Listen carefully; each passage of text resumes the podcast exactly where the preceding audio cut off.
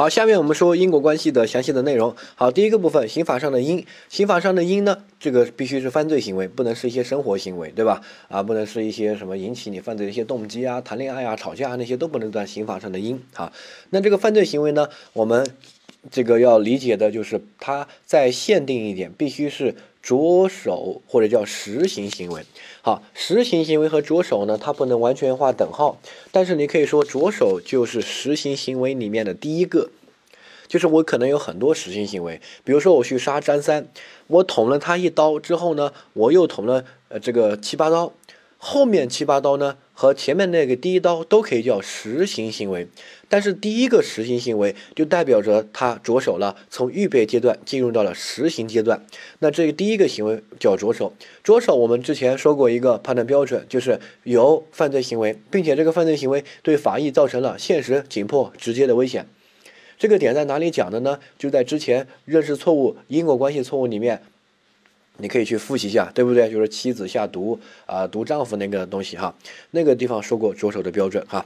这里呢也再强调一下，必须是这个由分则的什么罪就什么行为，并且这个行为对法益造成现实、紧迫、直接的危险哈。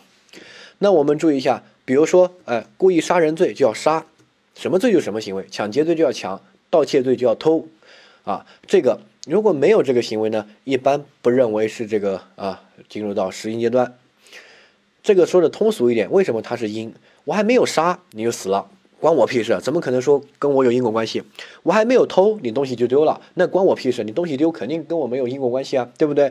呃，我还没有抢，你就有财产的损失了，对不对？我还没有强奸你，你就这个性法益遭受到损失了，那你这个损失其实跟我是没有因果关系的，因为我我的因都没有，你这个果就发生了，你这个果发生可能是因为其他因，反正不是我弄的，我还没杀你，为什么就死了，对不对？好，理解。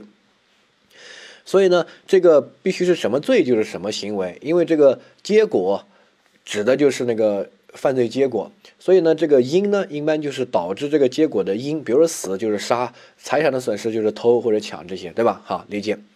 呃，下一个，这个行为呢，必须对法益造成现实、紧迫、直接的危险。好。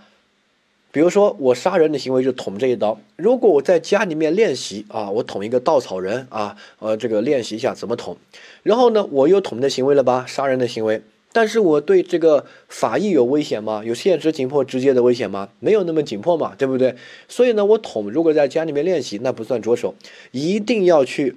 比如说我要杀张三啊，找到张三了，我捅过去，那这个时候这个捅的行为有了，杀人的行为对法医造成现实、紧迫、直接的危险也有了，所以呢，那就是这个着手了，对吧？好，两个条件都要同时具备，注意一下，缺一不可啊。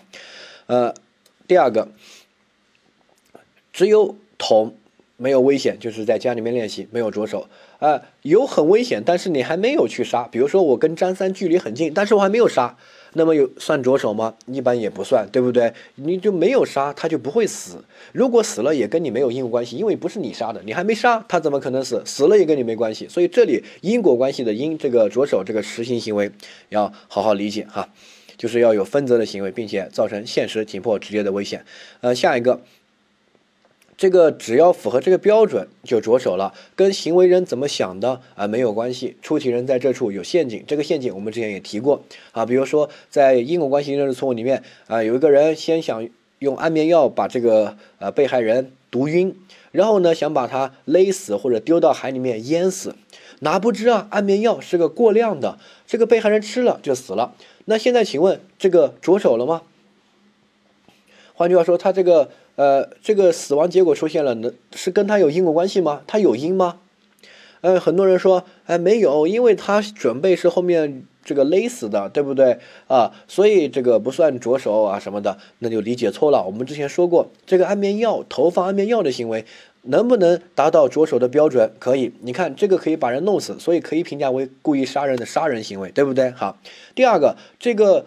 安眠药直接都把被害人毒死了，所以对法医肯定造成了现实、紧迫、直接的危险了，对不对？所以呢，投放过量的安眠药，这个时间点就着手了。那着手之后，你这个结果发生了，就是你的着手行为导致的，就是你的行为导致的，就有因果关系，所以就成立故意杀人既遂，对不对？好，掌握。呃，然后另外对比一个案件，就之前因果关系错误的，呃，甲。比如说准备了毒药要毒自己的老婆，然后呢，这个准备明天投毒，哪不知这个有其他人或者他老婆提前回家喝了就死了，但还换句话说，他还没有投毒。他只是准备了一个毒药，哈，那这个换句话说，没有着手，没有实行行为，没有刑法上因果关系的因，还没有投毒，他就被毒死了，那关我屁事，对不对？所以这个时候没有着手，没有因果关系，那这个只能对他认定为一个犯罪预备，这个结果发生了，跟他没有因果关系，所以不能给他认定为犯罪既遂。犯罪既遂就是必须要有因果关系才能成立既遂，对不对？好，掌握。好，然后另外一个，这个我们看到第一个点。必须是犯罪行为，不能是生活行为。所以呢，有一些生活的行为导致这个结果，那这个一般也不成立犯罪。好，典型的，比如说，呃，我送你一双溜冰鞋，然后呢，希望你这个摔死，诅咒你啊，然后你真的摔死了，那现在请问我成立犯罪吗？呃，你这个死亡的行为跟我送溜冰鞋有因果关系吗？如果你再给我回答有，我就跟你说，我们说的因果关系都是刑法上的因果关系，刑法上的因果关系一定要犯罪行为。如果你认为送溜冰鞋都是一个犯罪行为，那你千万不要送别人溜冰鞋，你送就是犯罪。即使别人没摔死，我都可以把你抓去坐牢，定犯罪未遂，对不对？或者犯罪预备都可以的哈。所以呢，送溜冰鞋肯定不是刑法上的因，就是不是犯罪行为，是生活行为哈。然后呢，这个人如果真的溜冰的时候被摔伤了，主要是因为他自己滑冰这个技术不到位，并不是因为送溜冰鞋，对不对？说的通俗一点。这个没有刑法上因果关系，没有说送溜冰鞋就会导致这个结果呀，哈。送溜冰鞋大部分都不会导致别人摔成重伤，除除非他自己这个技术不好。那这个摔成重伤主要是因为他技术不好，不是因为送溜冰鞋。在刑法上是这样的，但在生活上你不送他溜冰鞋，他就不会摔伤，所以就是你送的，那不对，那是生活上的因果关系哈。第二个，甲追赶小偷，然后小偷呢这个撞死了或者摔死了啊，那这种情况，请问啊这个有因果关系吗？回答没有，为什么？因为只要做这种题，你把因和果给我找出来，你找得出来，一般就做得对。我之前就说过，做题的时候行因果关系的题，你不要凭个感觉，有因果关系吗？什么什么？你把因和果给我找出来，我就问你，这个的因是什么？甲的行为就只有追赶小偷，就只有这一个行为。果是什么？小小偷被车撞死了，对吧？好，那现在请问，追赶小偷和死亡有因果关系吗？你把这两个单独挑出来看，你这个东西就看得懂了。你肯定没有啊，因为为什么？因为追赶小偷，它都不是一个犯罪行为。如果是犯罪行为的话，别人偷东西千万不要追他，一追他就犯罪了，那怎么可能嘛？对不对？所以这个根本就没有刑法上的因果关系，这个连刑法上的因都不是。这个小偷的死主要是怪那个汽车，不是怪你去追他，对吧？好，但是如果不是刑法上因果关系，生活中的那就可以说你不追他，他就不会死，那没问题。但是刑法上的一定要限制成这个犯罪行为。好，下一个，这个也是一个真题。这个真题当时考的做错的人很多啊，就是因为大部分人都没有按照我们做题的思路和步骤来，就是判断因果关系，一定要先找出题目中的因是什么，果是什么，然后再来讨论。如果没有找出这个，做题很容易错。好，我们看到这个题说，丙经过某个铁路路口的时候呢。有一个正在值班的熟人向某，然后便跟他聊天，然后呢聊着聊着聊嗨了，然后呢向某就没有及时放下这个栏杆，那个铁路要拦住，对吧？不然有人会横穿铁路被这个火车撞死。然后呢他就没有及时放下，导致一个人这个就过铁路的时候就被车压死了。好，然后他题目问的是丙的行为和这个人的死亡之间有没有存在因果关系？呃，很多人存在啊，一就是因为这个你导致的，对不对？好，就错了。为什么？很多人这做这个题错，并不是因为不会，而是因为没有按照做题步骤来。做题步骤先找出因，再找出果。他问的是什么？丙的行为，这个是因。再找到丙的行为是哪一个？丙经过路口遇到熟人向某，便与其聊天。他就一个行为，聊天。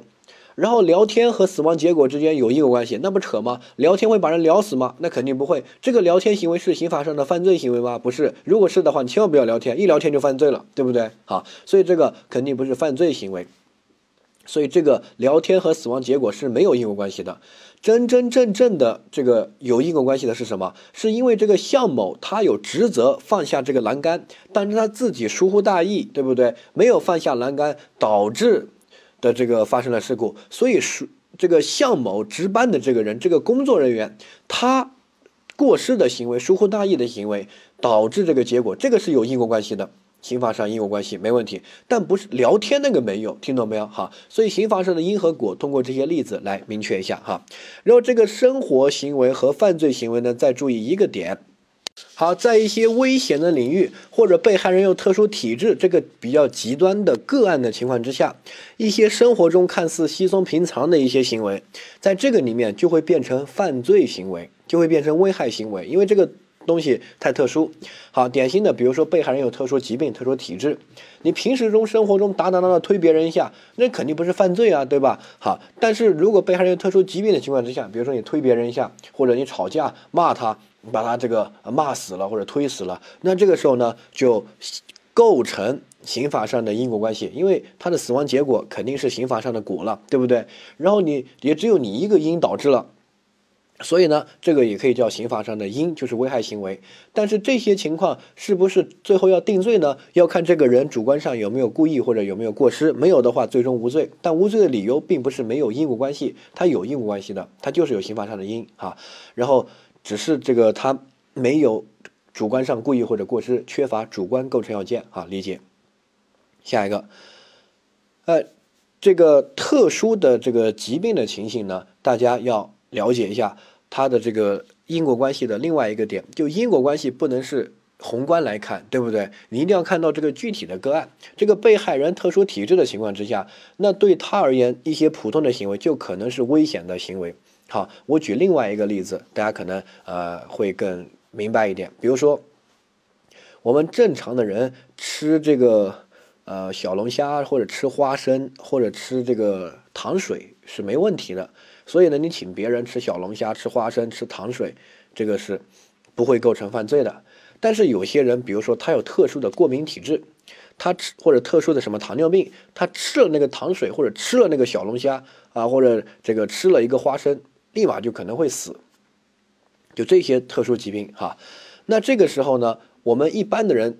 请别人吃这些生活行为，但是如果你害这个人，你就给他喂一点什么糖水或者小龙虾什么的，就可能引发他特殊疾病，他就死了。所以你这个行为对他而言就是一种犯罪行为，因为你这个行为对他而言很危险，会导致他的死亡的结果，对不对？好，所以呢，这个刑法上的因必须是犯罪行为。这个犯罪行为呢，理解的点就是这个行为和那个结果的这个发生啊，它概率很高。这个，在这种情况之下很危险，就属于啊。而我们上面说的那些例子呢，什么送一双溜冰鞋，是不是就会导致这个啊死亡的结果？是不是就很危险？不是啊，对不对？只能是正常的生活的风险，不能叫刑法上的危险，对不对？比如说追赶小偷，我追是不是一定会导致小偷死啊？一般都不会死的，对不对？哈。还有这个聊天，聊天怎么一般会导致这个结果呢？一般都不会哈。掌握。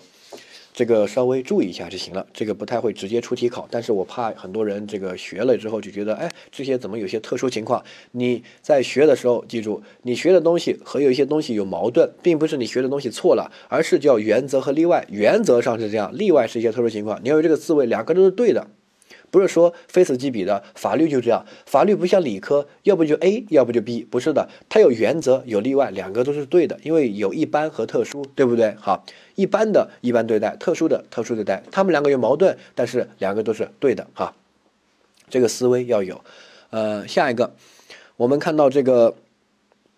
刑法上的果呢？这个果呢，一般就是指这个啊什么罪就是什么果。比如说啊，故意杀人罪就是这个人死这个结果，对吧？好，然后呢，这个呃强奸罪就是性法益受到损失这个结果哈。绑架罪一般它是侵犯的自由，那就是自由受到损失这个结果。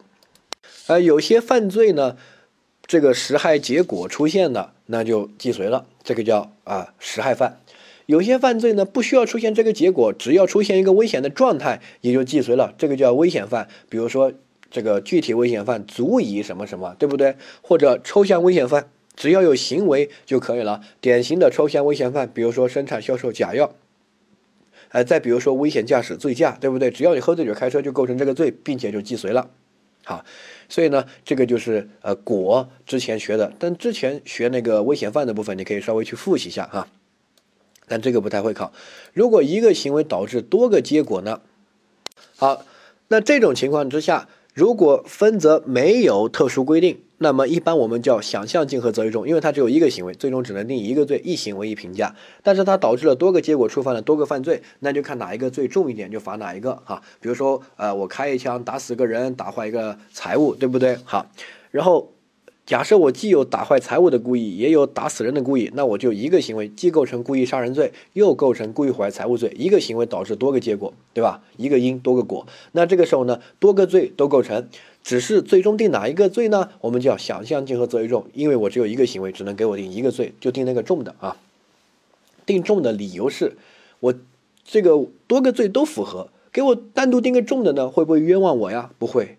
对吧？定轻的呢也没问题，但是我既然都符合那个重的了，那就按照重的处理，这样对我是没问题的。因为我单独如果只有只有一个结果的话，都可以定那个重的罪，更别说导致其他结果了。所以叫想象结合择一重，但是只能给我定一个，因为一个行为只能定一个罪。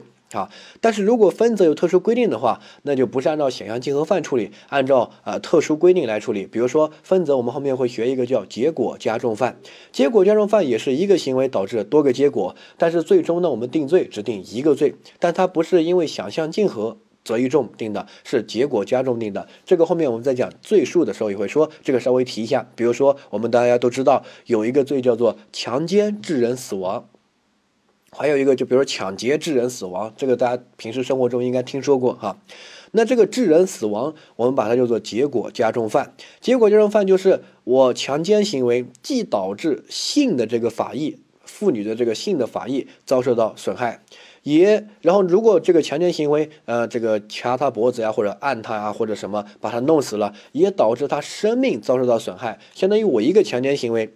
导致两个损害后果，一个是性，一个是这个生命，对不对？好，那这两个就是一个因多个果，分则有特殊规定，把这种情况叫结果加重犯。哈，这个后面再讲结果加重犯罪数的时候会说，你这个大概注意一下这个因和果的问题。哈，呃，下一个我们看到基基础的因果关系图，基础因果关系图就是一个因导致一个果，对不对？好，那。一个因如果导致多个果，就我刚才说的，如果没有特殊规定，那么就想象竞合择一重。如果有特殊规定，什么结果加重犯啊那些按照那个处理哈。那一个因导致一个果，这是最典型的。我杀一刀，然后你死了，对吧？那这个就是刑法上的因果关系。那刑法上因和果之间的联系叫因果关系。我们说的通俗一点，这个果是由于这个因所引起的，对吧？好，而且这个因呢，一定要是着手行为，是犯罪行为，对不对？好，那再下一个，那这个因果关系什么叫有，什么叫没有呢？我说的通俗一点，一个叫条件说，条件说呢叫无 A 则无 B，无 A 无 B 怎么理解呢？就是如果没有 A 就不会有 B，如果没有这个因就不会有这个果，这个叫有因果关系。好，呃，比如说我这样说，我说我去医院检查出了肺癌。所以，我如果没有去医院检查，就不会有这个肺癌，我就不该去。你说这句话对不对？生活中很多人这样说的啊，早知道不去检查了，对吧？那不是有病吗？你得病是不是去检查的问题？那肯定不是啊，是你平时就得了，对不对？还好去检查，及时发现。所以呢，这个检查和得这个病啊，有没有因果关系？没有。你检查你也会有肺癌，你不检查它也有肺癌，对不对？好，所以呢，这个检查和肺癌它就没有因果关系，能理解吧？哈，所以叫条件说无 A 则无 B。那么如果这个成立，一般认为是有因果关系的。但条件说呢，它会有一个问题，就是这个链条拉的特别长。无 A 则无 B，如果采取这个的话，其实这个是一个逻辑上判断因果关系的哈。刑法上采取它的话，就会发现这个链条拉的特别长。比如说，呃。如果我捅了张三一刀，对吧？但是张三没死，然后呢，张三后面去医院抢救的时候，又遇到这个李四，这个他的情敌正好是他的主刀医生，于是拿起一把手术刀就把他头割下来，然后张三就死了。你看，就这么一个案件，这么一个案件用条件说就无法解决，因为如果条件说的话，如果我不捅张三。他就不会这个去医院，自然就不会死，对不对？然后呢，那个医生他肯定是直接用刀把他头割下来，对不对？那肯定直接导致这个结果。如果他不割，张三也这个一般不会死。那这个就有一个问题，是不是他的死亡结果既怪我也怪那个医生？因为我们两个都可以说是一种犯罪行为，我捅他一刀，医生把他的头割下来，对不对？两个都是犯罪行为，他就认为都有因果关系吗？那不对，我们后面会学一个叫介入因素，介入因素就认为只有医生。的行为跟那个张三有因果关系，我前面那个被他中断了因果关系哈，这个会学，所以用条件说不是万能的，它会导致这个链条很长，无法解决很多问题。但是条件说是判断因果关系最基本的一个学说，就是无 A 则无 B，如果没有 A 就不会有 B，所以呢 A 跟 B 是有因果关系的哈。如果我不杀你，你就不会死，所以我杀你的行为和你死亡是有因果关系的哈。然后呢，我们再看这个案例，比如说甲要杀他女朋友，然后呢某一天故意破坏他这个刹车的装置，然后女朋友就开车外出，然后呢十五分钟之后遇到一个陡坡，必定会。这个踩不了刹车，摔下山山崖死亡，对不对？哈，这个是破坏了刹车装置。哪不知女朋友今天特别倒霉，开出去五分钟之后就遇到山洪爆发，然后泥石流就把他冲到山下摔死了。那现在请问，甲破坏刹车装置的这个行为和他女朋友的死亡之间有没有因果关系？有没有因果关系？果有了就是这个死亡，因也有了就是这个犯罪行为嘛，破坏别人刹车装置那么危险，对不对？肯定是犯罪行为啊。然后这两个之间有没有联系呢？呃，回答没有。为什么？因为你甲破坏，他女朋友也会死；你不破坏，他女朋友也会死。因为他开车出去五分钟就遇到山洪爆发就死了，对不对？你破坏了刹车，他五分钟还没有。这个刹车还用不到的时候，他就死了。你没有破坏刹车，刹车是好好的时候，这个女朋友开车出去也会死，因为主要是山洪爆发五分钟嘛，对不对？好，所以呢，这个不管甲是否破坏刹车，结果都肯定会发生。所以呢，这个甲破坏刹车的行为和女朋友的死亡结果就没有因果关系，能理解哈？这个叫条件说。好，下面另外一个学说呢，叫相当因果关系说，也叫相当性。相当性呢，不同的教科书有不同的定义哈。但是这边其实因果关系是一个法学通用的概念，刑法和民法都有。民法那边对此是这个定义的最好的。然后我又民，我之前学不懂这个哈，呃，然后包括看白浪涛啊或者其他老师的书。但是我学完民法之后，我给你讲民法的那个概念，然后跟这边一一对比，你就懂了什么叫相当性啊。呃，然后刑法学者这一块，包括他们的教材，每年都在革新，会变化。但是民法那个说的是最好的，相当性指的是条件说会导致这个因果链条很长，特别长啊。然后相当性相当于在这个因果链条上切一刀，切一刀切在哪个位置呢？我们就说通常性。通常性就是说，通常有 A 则有 B，那这个时候呢，A 跟 B 就有因果关系。比如说啊，比如说。刑法上因果关系和生活中因果关系，这个我们说这个叫危害行为，对不对？危害行为其实就是相当性的一个体现。比如说啊，我没有教育好我的儿子，然后呢，他在学校里面这个上学，老师也没有好好的教育他，然后呢，他去社会上这个混，然后遇到了一些地痞流氓，然后呢，他就学坏了，学坏了，有一天呢，他就跟别人吵架，吵架了呢，他就把那个人捅死。你看，就是这个一个过程。然后那个人的死亡结果，跟我我没有教育好他，学校没有教育好他，地痞流氓把他带坏，这些有没有因果关系呢？你看，如果用条件说的话，无 A 则无 B。如果我好好教育他，他就不会出去外面混，肯定不会把人捅死，对不对？所以跟我的行为有因果关系，跟学校的行为也有，跟地痞流氓的行为也有。你会发现这个因果链条可以拉得无限的长。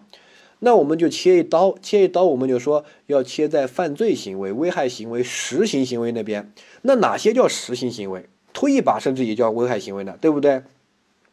啊，捅别人一刀也叫啊，打别人一顿也叫啊。那到底哪一个叫呢？那我们注意一下，这一刀啊就切在相当性，就是通常有 A 则有 B，大概率它都会发生 A 跟 B，只要有 A，大概率就会发生 B。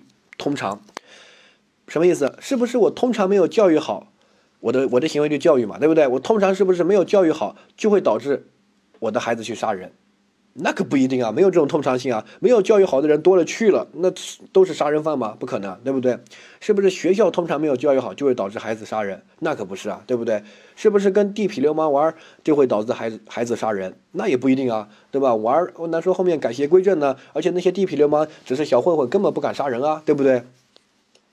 好，那是不是通常这个捅别人一刀，别人就会死？那是的，所以你看，它就具有通常性。不信我捅你一刀，你看你死不死，对不对？所以这个就具有通常性，听懂没有？所以呢，通常有 A 则有 B，好，条件说无 A 则无 B，两个一结合，就条件说就拉出因来，拉了好多因，然后条件说拉出来之后呢，相当因果关系说就切一刀，找到这个结果，对这个结果发生作用最大的那个。最通常有 A 则有 B，那个 A 就跟这个 B 之间联系很紧密，那么我们一般就认为它有因果关系啊，掌握。然后实践中我们判断一个人的这个主观是故意还是过失呢？怎么判断？他怎么想的？你怎么知道？对吧？他到他开车把那个撞死了，到底是故意杀人呢，还是过失致人死亡呢？对吧？你这个真的不知道的，是故意还是过失？你不能凭借他说，我之前说了，凭借他说呢不客观。他说，哎，我不小心撞死的就过失致人死亡。他说我想杀他就故意杀人，那凭什么呀？那如果就完全凭借他口头上来说的话，那不就会？导致他脱罪吗？随便说一个就可能无罪了，或者什么，对不对？不行，那我们要找到一些证据来佐证他到底是怎么想的。比如说，我找到一个证据，他跟这个有仇，然后他的车在这边停了这个三四个小时，这个人一出现他就一一脚油门冲过去，那肯定是故意啊，对不对？所以你只要用客观的证据来推断他的心理，不是他怎么说的哈。但是在考试里面呢，你用不到这些判断，因为考试直接会告诉你他怎么想的，那个想的是真实的。但实践中你是不知道他怎么想的，即使你录了录了口供，他怎么想的，那个也说可能是假话，对不对？但考试不可能是假话，他题目说这个人怎么想的，想不想杀人，想不想，那就是真的哈。所以考试会比实践中要简单，就在于这里。所以考试比较侧重于主观，主客观一致规则原则主要看主观，因为客观。没什么特殊点，就主观，他到底想不想杀人？想杀人还是过失？呃，想干嘛？对不对？这些考试里面是做题的要点，哈，这个理解一下。那下一个，我们实践中判断故意和过失的标准呢？还有这个定罪的标准，一般就这个相当性。典型的，比如说我打一个人，把他打死了，如果最后鉴定出来，我打的这个行为。大概率都会导致他死。比如说，我拿一个铁锤猛击他的头部，照着他的脑袋，我就用锤头去砸，砸了十几下。我告诉你，砸十几下，基本上百分之九十九都会被砸死。你信不信？不信的话，你试一下。好，所以呢，通过这个就可以判断出来，他对这个死亡的结果是一种故意，是追求希望结果的发生。所以，这种人应该定故意这个杀人罪。好。第二个，我打这个人把他打死了，但是呢，我打的就是一些非要害部位，就正常的打架斗殴。那这个就可以看得出来是干嘛？是故意伤害，他没有杀人的故意，对吧？就普通的打架，只是有故意伤害的故意，然后呢，呃，致人死亡就定故意伤害致人死亡，对吧？好，第三个呢，比如说，哎，我就跟他骂了两句，然后推搡他一下，打他一耳光什么的，然后这个人。可能突然摔了什么就死了，那从这个就可以推断出来，那如果要定罪的话，他的这个就是过失，因为他不想他死的。如果想他死，他不会下那么轻的手，对不对？就打他几耳光，推他几下，踢他屁股一下，那不会的哈。所以这个就可以推断出来，他是过失致人死亡。让我们也是这个伤害，他都是死了，然后都有这个行为，我们就从这个伤害行为和死亡结果发生的概率来看，用铁锤猛锤一个人的头十几下，这个概率很高。基本上百分之百都会发生这个死亡结果，就是故意故意杀人。哎，如果只是普通的斗殴，可能百分之五十、百分之四十可能会发生这个结果，啊，有有也有时候不会，对不对？那就是故意伤害。如果这个只有很小的概率会发生，那么就是可能是过失哈。好，这个理解一下就行了。这样一说，其实大家都懂，对吧？啊，呃，所以有些题目就可以。通过他对行为的描述，可以推断出来这个人到底是故意还是过失。我上面说的一些都是真题考过的一些描述，比如说真题就说啊，这个发生争执，这个人推他肩膀一下，踢他屁股一脚，然后这个人就死了。那现在请问他是故意还是过失？选的就是过失，对不对？或者是意意外事件直接无罪，因为看当时的这个情况，如果是一个草地或者没有特别说明的一些场合，那肯定是无罪的，因为很轻微，踢屁股一脚。那这这个怎么能会导致人死亡呢？对不对？那就是意外事件，他没有过失啊。但是有些题的又说了啊，这个恼羞成怒，拿起花瓶猛击蒋思金的头部，用花瓶猛击一个人的头部，这个对死亡发生的概率是很高的。一般有这个行为就会有死亡，所以呢，就可以推导出来，他至少对这个死亡的结果是一种放任的故意，甚至是直接追求了，对不对？那就是个故意啊，掌握。啊，然后下一个相当性就是通常有 A 则有 B，那就是 A 就是一个犯罪行为，你可以这样来理解，因为犯罪行为很危险，一般都会导致这个结果。如果这个不是犯罪行为，是生活行为，一般都不会导致这个结果的。所以上文提到什么聊天啊、追小偷啊、送溜冰鞋啊，这些一般都不会导致别人死亡的结果的，对吧？这种概率很低，所以它就不是刑法上的因，也可以说它不具有相当性啊。下一个，我们说二重因果关系和重叠因果关系。啊，这个呢比较简单哈，他说的是两个因导致一个结果，我们一个因和一个结果呢说完了，然后一个因导致多个结果的也说完了，就是要不就显象竞合，要不就什么结果加重，对不对？哈，那个后面是主要是说罪数的问题，不会在因果关系这边考察，而多个因导致一个结果的，这个是要重点讨论的。这多个因导致一个结果呢，有如下几种情况，第一种情况叫二重和重叠因果关系，看到这个图，二重和重叠因果关系它们的区分啊，就在于这里。同样的这个例子，我在这个水里面投了百分之五十的毒药，然后呢，张三也在这个水里面投了百分之五十的毒药，然后加起来是百分之百，对不对？然后被害人喝一口死了，那被害人死亡这个结果有两个因，我的投毒行为和张三的投毒行为两个因加起来是百分之百，共同导致的这个结果，对不对？好，那现。在请问，这个结果和我们的行为之间有因果关系吗？好，记住结论，刑法认为有。这种百分之五十和百分之五十认为有，甚至我百分之二十，他百分之八十认为也有，这个没问题的。只要有投毒行为，这个行为是个危险行为，然后发生这个结果了，就认为有因果关系了。哈，这是第一个。第二个。另外一个叫二重的因果关系，这个名称你可以不用记记，就记情形和结论就行了。这个学理名称有时候很难记清楚哈。二重因果关系呢，指的是我也投毒，张三也投毒，但我们不是百分之五十和百分之五十的问题了，是百分之百和百分之百之百的问题。我也投百分之百致死量的毒药，他也投了百分之百致死量的毒药，被害人喝一口，相当于喝了两倍致死量的毒药，然后死了。那这个时候呢，请问我们的投毒行为和结果之间有没有因果关系？前面都有了，那现在就更有了，对不对啊？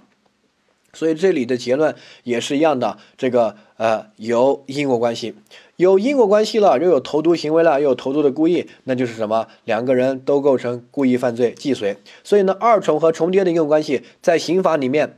结论就是有因果都既遂，没问题吧？不用管他投的是百分之五十还是百分之百，还是百分之二十、百分之八十，无所谓。只要你投毒了，然后这个结果也发生了，然后之间是有你的这个作用成分在里面，不管这个是百分之百的作用还是百分之二十、百分之三十的作用，无所谓。只要有这个行为和结果，然后有这种作用的话，就成立这个犯罪既遂。换句话说，有因果关系。哈，刑法的结论，记住第二个，民法在这个部分是不一样的。我们。有些时候他可能跨科目考察，这是近几年的趋势。民法这边一个是案份责任，一个是连带责任。民法主要是赔钱的问题。如果在上面这个重叠因果关系里面，一个因是百分之五十，另外一个因是百分之五十，加起来才百分之百，导致这个结果，那民法赔钱就我，比如说这个损失是十万块钱，我只赔五万块钱，张三只赔五万块钱。好，与理由就是。单独我不会导致这个结果，所以让我赔全部不合适。我只有我只有百分之五十，单独张三也不会导致，所以张三赔全部也不合适，所以就按份责任各赔百分之五十。如果我是百分之二十，他是百分之八十，我就赔两万块钱，他就赔八万块钱，对吧？啊，就按照这个比例去赔，这个叫按份责任。而民法的连带责任就第二种情况，就二重的因果关系，我也投百分之百，张三也投百分之百，这个被害人喝一口死了，假设这个要赔十万块钱。我也要赔十万块钱，张三也要赔十万块钱。他可以找我要十万块钱，也可以找张三要十万块钱，但只能找其中一个，或者是说他总共只能获得十万块钱。比如说找我要的六万块钱，剩下四万块钱去找张三要没问题，但是找我可以要全部还十万块钱。这个我们民法上叫连带责任，到时候民法学了你就知道这个责任其实挺简单的。如果没有法学基础的，这个不用管，我只是写在这里，后面你就不用做笔记了，因为这一块它会两个。刑法、民法都有，民法那边的理由就是单独你的行为都足以导致这个结果，所以你全额来赔，承担全部责任，这个是不会冤枉你的啊。掌握这个在民法里面发生呢，比如说呃，我开车然后和对方的车发生刮擦，对吧？然后呢，交警就会划划分一个事故责任认定，比如说刮擦之后呢，我这边损失五万块钱，他那边损失这个十五万元，加起来二十万，这二十万的损失到底谁来承担？交警就会划分一个份额，如果认为这个我承担百分之七十，我承担主要责任，他承担次要责任百分之三十，那么就是二十万各赔，我承担其中的百分之七十，对不对？就按照这个来，其实也是我们两个。我开车也违章了，你开车也违章了，都违章导致这个结果，但谁违章多一点呢？然后呢，谁承担的责任就大一点，对不对？如果都一样，就是平分嘛，对吧？哈。然后如果你完全没有违章，全部都是我违章导致的，我就承担全部责任，对不对？哈。呃，这个也是民法划分的一个责任的一个理由哈，这个稍微注意一下，但是不用深究。民法学完之后，你倒回来看复习的时候就懂了。呃，下一个概念，这个概念比较重要，叫介入因素。